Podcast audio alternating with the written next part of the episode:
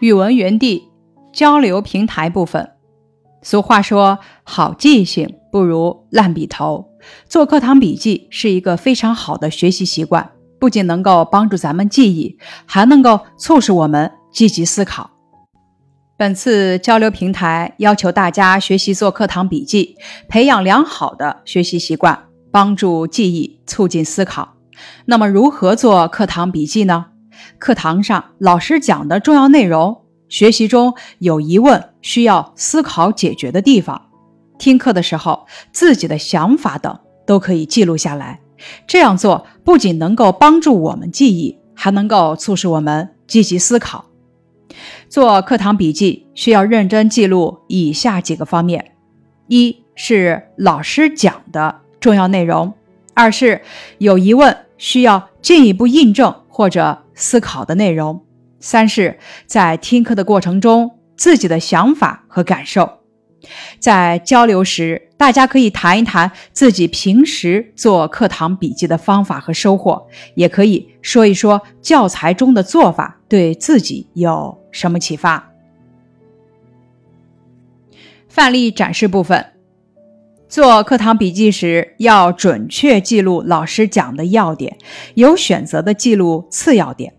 学完一篇课文或者一个单元之后。要对课堂笔记进行整理，这样既能加深对所学知识的理解，又能更好的消化巩固。交流展示，比如记录课堂上老师讲开国大典进行的顺序，可以帮助我们条理清晰的理解课文的主要内容。记录课文《月光曲》中有疑问的地方。通过查找资料进行求证，可以使我们养成善于质疑、勇于求真的习惯。记录学习中的心得体会，可以让我们学会思考。示例展示：课堂笔记不仅能够记录老师讲的内容，也能够记录我们听课时产生的疑问或者需要查找的资料。示例展示。我经常把听课时产生的想法记录下来，这种方法能够促使我边学边思考，也能加深我对老师所讲内容的理解。示例展示，我也喜欢把老师上课时的板书记录下来，板书是文章的精华所在，能让我们迅速梳理出文章的主要内容和重点。我阅读了交流平台的内容之后。知道了做课堂笔记的几个要点。做课堂笔记的要点有三点：一、记老师所讲的重要内容；二、记有疑问之处或者需要进一步印证或思考的地方；三、记听课过程中的想法和感受。平时做好课堂笔记，对集中注意力、培养爱思考的习惯、加深记忆等。都有好处。记笔记能够加深对课文的理解，在考试之前把笔记本打开看一看，能够唤起我们对知识的记忆，迅速掌握知识点。接下来是关于拓展平台的拓展练习，读下面的句子，写出你的心得体会。句子一：红军不怕远征难，万水千山只等闲。这两句诗表现了红军战士不怕困难、藐视困难、勇于克服困难的革命英雄主义精神。句子二，一个姑娘说：“这首曲子多难弹呐！我只听别人弹过几遍，总是记不住该怎样弹。要是能听一听贝多芬自己是怎样弹的，那有多好哇！”这句话不但写出了姑娘懂音乐。爱音乐也表现了姑娘希望能够听到贝多芬亲自弹这首曲子的强烈愿望。下面是词句段运用，日常生活中使用的一些词语与戏曲有关，读一读下面的词语，和同学交流他们的意思，再选一两个说句子。这些词语都与传统戏曲有关。可以结合京剧趣谈，联系自己的生活经验，交流对词语的理解；也可以借助工具书理解意思。有的词语如跑龙套、对台戏等，经过发展有了引申义，咱们要注意了解其意思和用法。咱们结合本单元所学的课文，联系自己的生活经验来交流对词语的理解。再比如说亮相、压轴、对台戏等个别词语比较难，咱们可以借助工具书来了解意思。比方说行当、行头、科班出身等。有的词语如唱白脸、花架子。粉墨登场等，经过演变发展而产生了引申义，可以说一说引申的意思以及如何使用。下面是答案示例：亮相，第一种意思指的是戏曲演员上下场时或者表演舞蹈时，由动的身段变为短时的静止的姿态，目的是突出角色情绪，加强戏剧气氛。第二种意思呢，比喻公开露面或者表演；第三种意思，比喻公开表示态度、亮明观点。例句：刚刚结束冬训的中国女排将在今晚首次亮相。行当，第一种意思指戏曲演员专业分工的类别，主要根据角色类型来划分。比如京剧的生旦净丑，第二种意思呢，在县多指行业。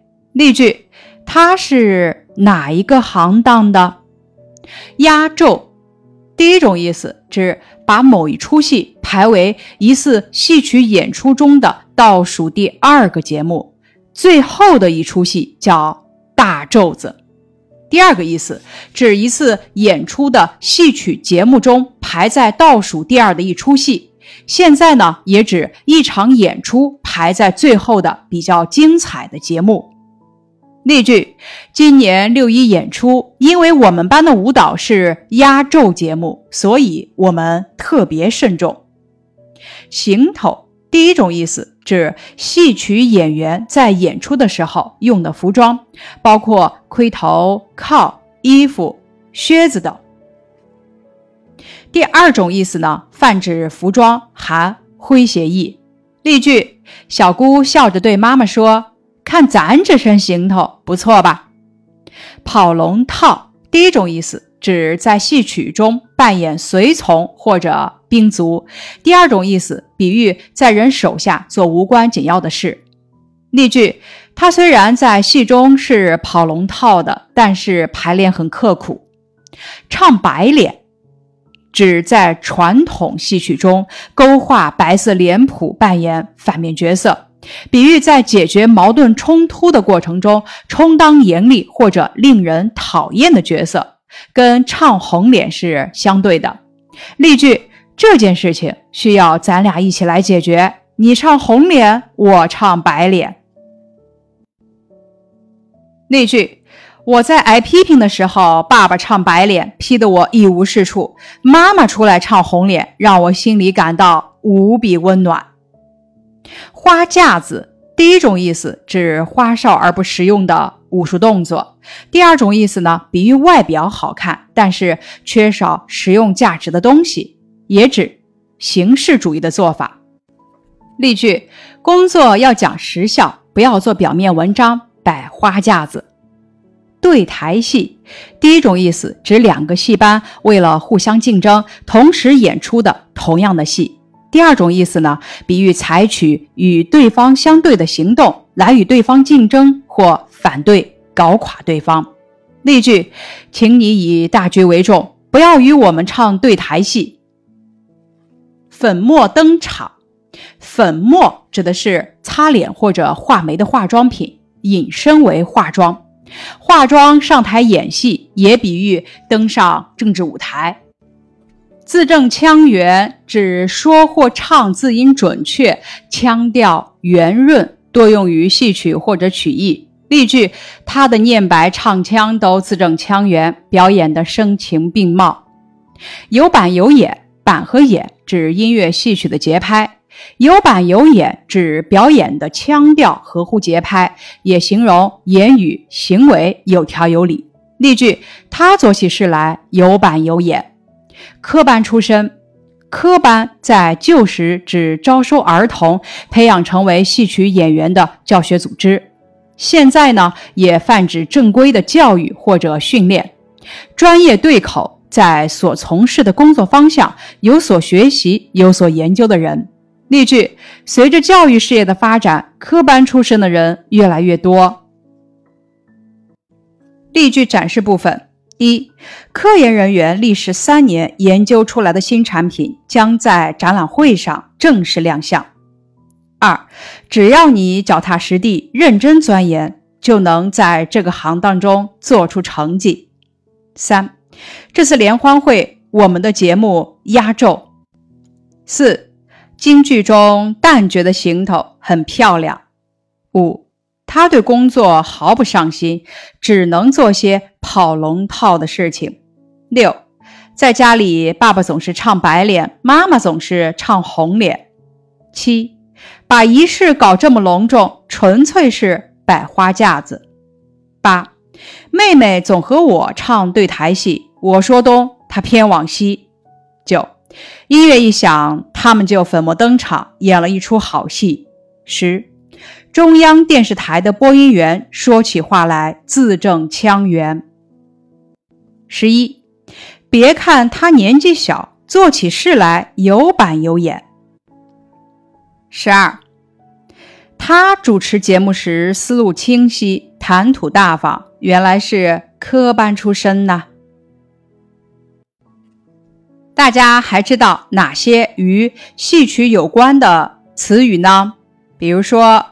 捧场，捧场原指特意到剧院去赞赏戏剧演员的表演，现在泛指故意的吹嘘某人的活动或者局面。例句：郁闷呀，明天要出差，可能有几天不能跟牙友们交流经验了。感谢各位的支持和捧场。叫板。第一种意思指戏曲中把道白的最后一句节奏化，以便引入到下面的唱腔上去，用动作规定下面唱段的节奏，也叫叫板。第二种意思，在中国传统戏曲中，演员于说白后起唱前，将说白的最后一字声音拉长，并且配合特殊的动作，如抖袖、哭笑等，称为叫板。此乃起唱前对乐师的暗示。二黄，二黄是一种戏曲的声腔，相传起于安徽，传至江西宜黄，演变而成。一说起源于安徽四平腔，传至湖北，发展成二黄腔，以胡琴伴奏，曲调流畅平和，节奏稳定，有婉转端凝的特色。与西皮腔合称为皮黄，为评剧、越剧等戏曲的用乐系统，也作二黄。例句：其主要腔调有西皮二黄，在地方戏中开创皮黄合奏先河，是京剧的母体之一。西皮。是京剧、汉剧等皮黄声腔中所用的一种主要腔调，唱腔明快高昂、刚劲挺拔，适用于表达欢乐、激越、奔放的感情。在湘剧、桂剧中，西皮也叫北路。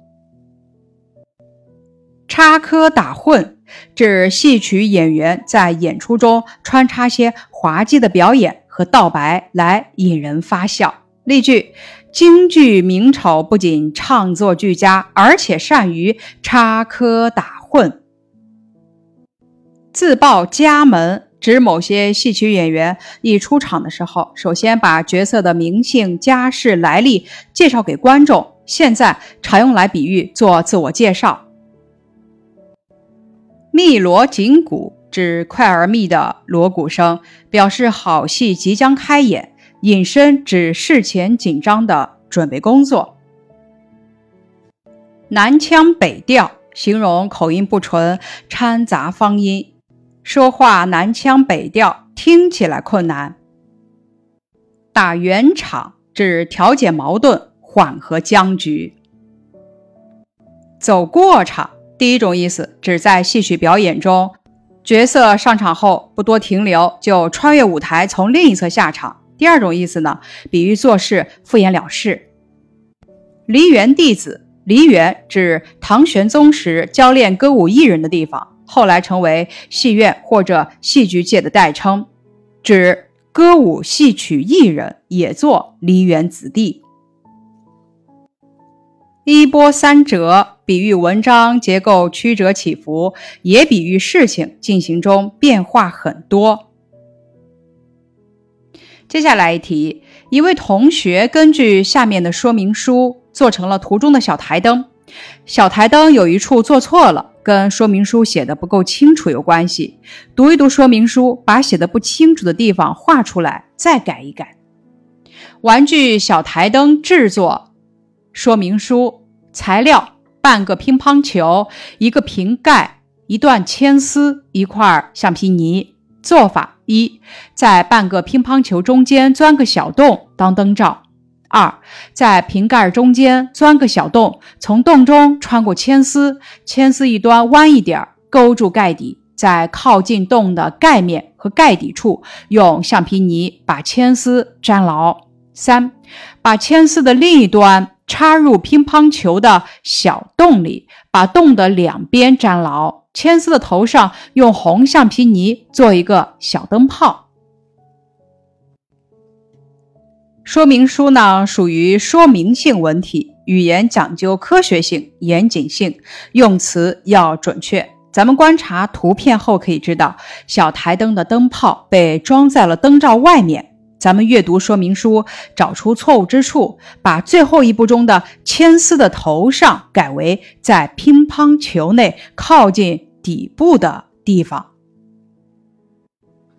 我发现一图中小台灯的支柱从灯罩中间穿过，这是个错误。二、制作说明书的第三条，把铅丝的另一端插入乒乓球的小洞里，和铅丝的头上用橡皮泥做一个灯泡，这两句话写的不是很清楚，描述不准确。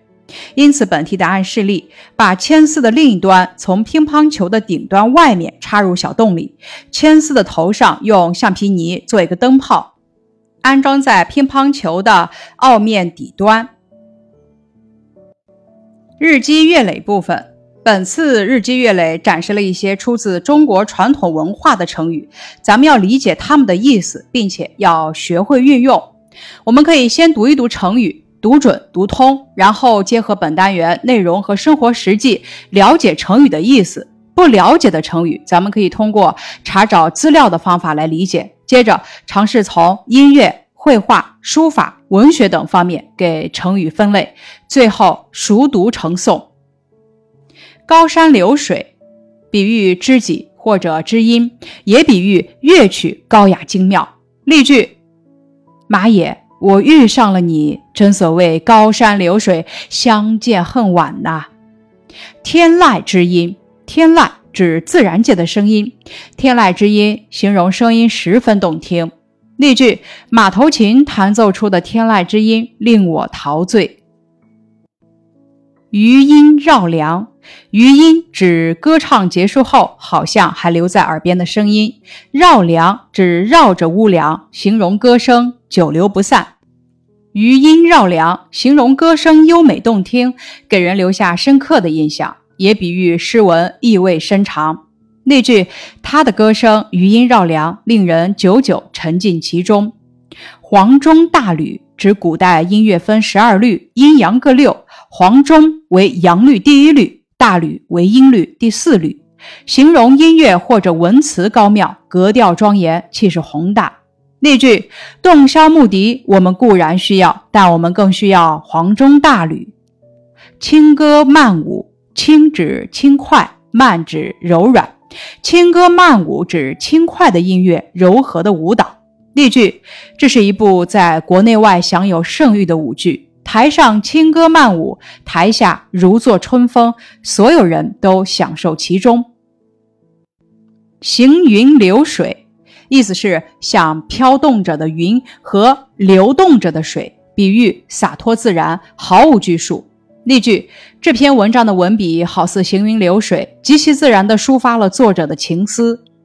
巧夺天工，夺指胜过，天工指天然形成的精巧，巧夺天工意思是人工的精巧胜过天然，形容技艺精巧绝妙。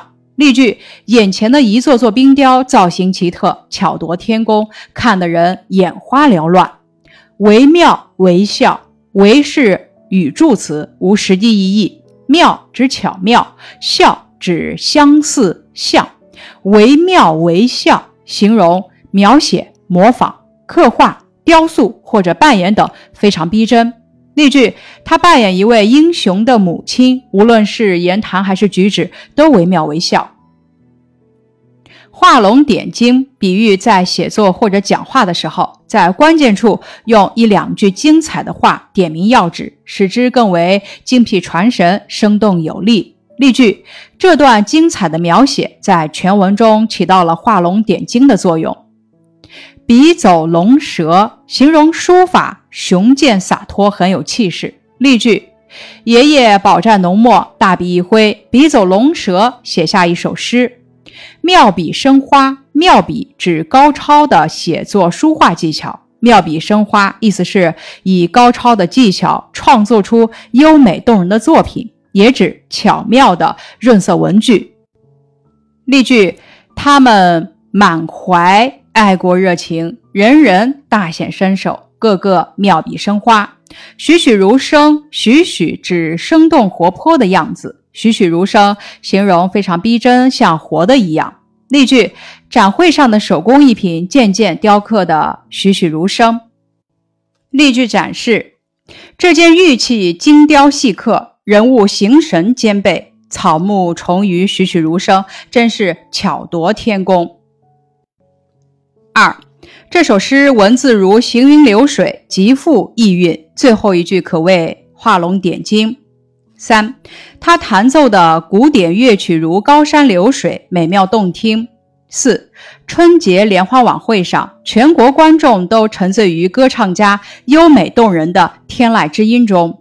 五。音乐家的演奏结束了，但那动人的旋律仍不绝于耳，余音绕梁。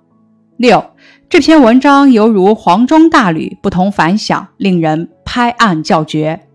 七，这是一出在国内外享有盛名的舞剧，台上轻歌曼舞，台下如坐春风，浑身无处不感到美的享受。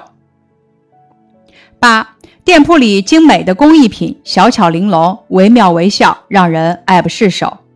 九，爷爷的书法苍劲有力，有笔走龙蛇之势。十，他妙笔生花，文思泉涌，很快就完成了一幅佳作，令人赞叹。拓展造句：这台莲花晚会给人留下了极为深刻的印象。舞台上，演员们随着乐曲。轻歌曼舞，把当地的民族风情表现得惟妙惟肖。